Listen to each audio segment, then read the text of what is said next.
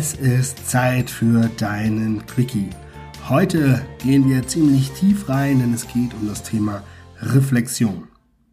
Ich selber liebe es, mich regelmäßig zu reflektieren und ich würde sogar so weit gehen und sagen, dass es mein wichtigster Erfolgsfaktor für meinen bisherigen Werdegang ist. Die Zeiten, in denen wir leben, die sind geprägt durch den permanenten Wandel, durch unendliche Möglichkeiten und sie führen dazu, dass wir eine Vielzahl an Entscheidungen jeden Tag aufs Neue treffen müssen. Als kleines Beispiel, wie sich das unterscheidet, vielleicht auch noch von vor einigen Jahrzehnten. In meiner Jugend bin ich aufgewachsen, da gab es drei Fernsehprogramme und irgendwann kam dann auch noch RTL Plus und Sat 1 dazu. Also das heißt, ich hatte dann irgendwann fünf Fernsehsender. Das heißt, die Auswahl des Fernsehprogramms war schnell getätigt. Heute gibt es hunderte TV-Sender plus diverse Streaming-Dienste. Das heißt, alleine die Entscheidung, was gucken wir im Fernsehen, ist schon eine Wissenschaft für sich. Grundsätzlich gebe ich dir den Tipp, gar nicht so viel Fernsehen zu konsumieren, sondern lieber in dich zu investieren. Aber das ist ein anderes Thema. Letztendlich ist es wichtig, dass wir uns immer wieder die Zeit nehmen, zu gucken, was tut dir gut damit du in all dieser Zeit Entscheidungen treffen kannst, die auch zu deinem eigenen Wohle sind, ist es wichtig, dass du dir Raum zur Reflexion gibst. Plane dir Zeit im Kalender ein. Ich weiß selber, wie schnell so ein Kalender voll ist. Und wenn ich nicht ab und zu mir Blocker setze, die es mir ermöglichen, auch nochmal zu reflektieren über mein Leben, über mein Business, über die Dinge, die mir wichtig sind, dann fehlt es mir auf einmal, dann bin ich im Alltag gefangen. Das heißt, mein Ziel ist es, meinen Alltag so zu gestalten, dass Reflexion dort Bestandteil ist. Das geht zum Beispiel, indem du gewisse Routinen etablierst. Ich bin ein Mensch, ich gehe unheimlich gerne spazieren und ich verknüpfe Spaziergänge gerne auch mit Reflexion. Wenn ich Trainings gegeben habe oder Veranstaltungen, dann nehme ich mir immer direkt im Anschluss eine halbe Stunde Zeit, um meine ersten Eindrücke schriftlich festzuhalten. Da frage ich mich, was ist gut gelaufen, was war auffällig, welches Feedback der Teilnehmer war für mich besonders wichtig und was muss ich unbedingt beim nächsten Mal anders machen. Und zum anderen habe ich zum Beispiel ein Jahresritual. Ich frage mich jedes Jahr an Silvester, wie war mein Jahr? Ist mein Jahr positiv ausgefallen? Habe ich in diesem Jahr Wachstum erlebt? Das ist eigentlich der zentrale Punkt, um den ich mich dann immer kümmere. Bin ich dieses Jahr gewachsen? Egal jetzt in welchem Lebensbereich. Ne? Es kann Lebensbereich Familie sein, es kann der Lebensbereich Beruf sein, der Lebensbereich Finanzen und der Lebensbereich Gesundheit.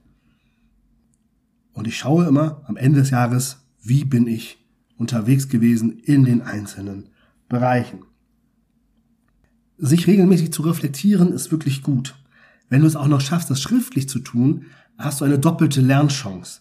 Nämlich zum einen lernst du bei der eigentlichen Reflexion und zum anderen kannst du auch, wenn du später deine Erkenntnisse nochmal durchliest, erneut zu den Erkenntnissen kommen oder aber gar noch neue Dinge daraus erkennen, die dir im ersten Moment gar nicht klar waren.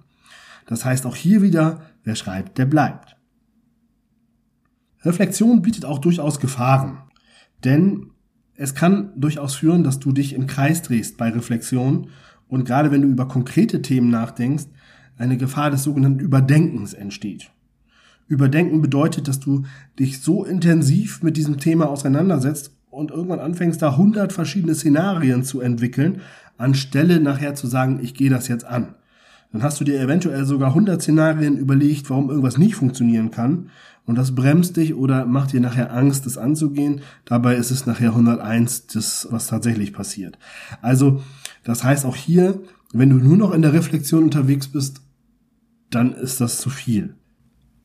Ein Fehler, den ich auch das ein oder andere Mal schon erlebt habe, ist, dass Menschen gar nicht in der Lage waren, sich zu reflektieren oder sie meinten, sie reflektieren sich, indem sie sich lediglich ihre Erfolge aufsagten ohne aber den Fokus auch darauf zu legen, wie sie sich verbessern können.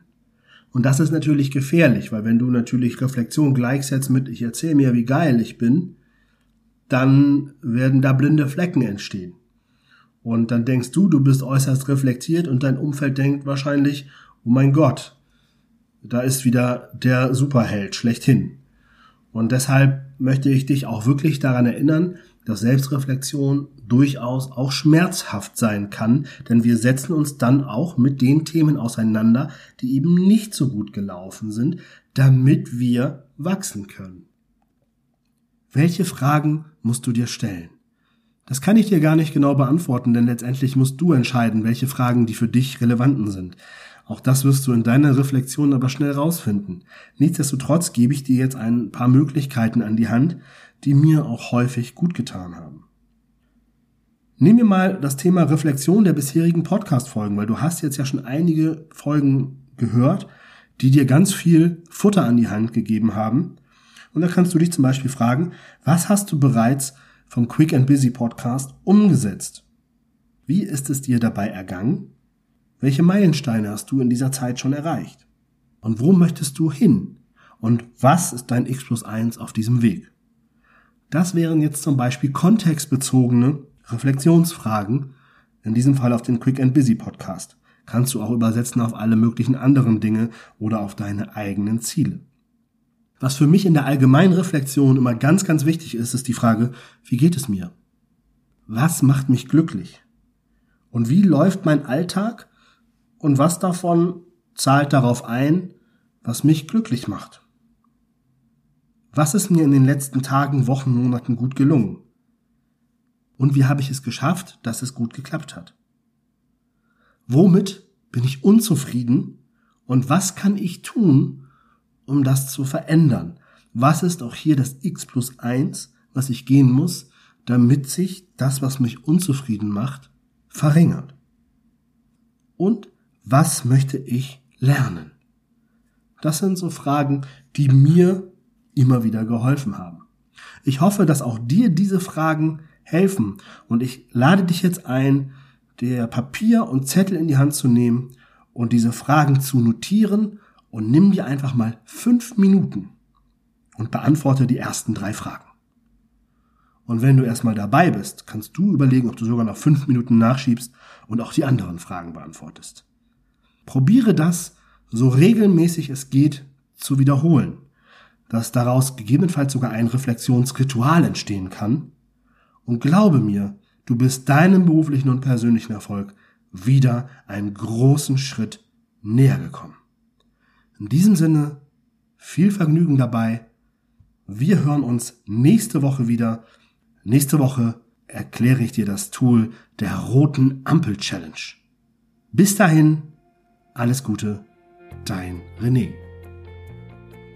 Dir gefällt der Podcast? Dann freue ich mich sehr über eine Bewertung bei Apple Podcast oder in anderen Foren sowie über eine Weiterempfehlung.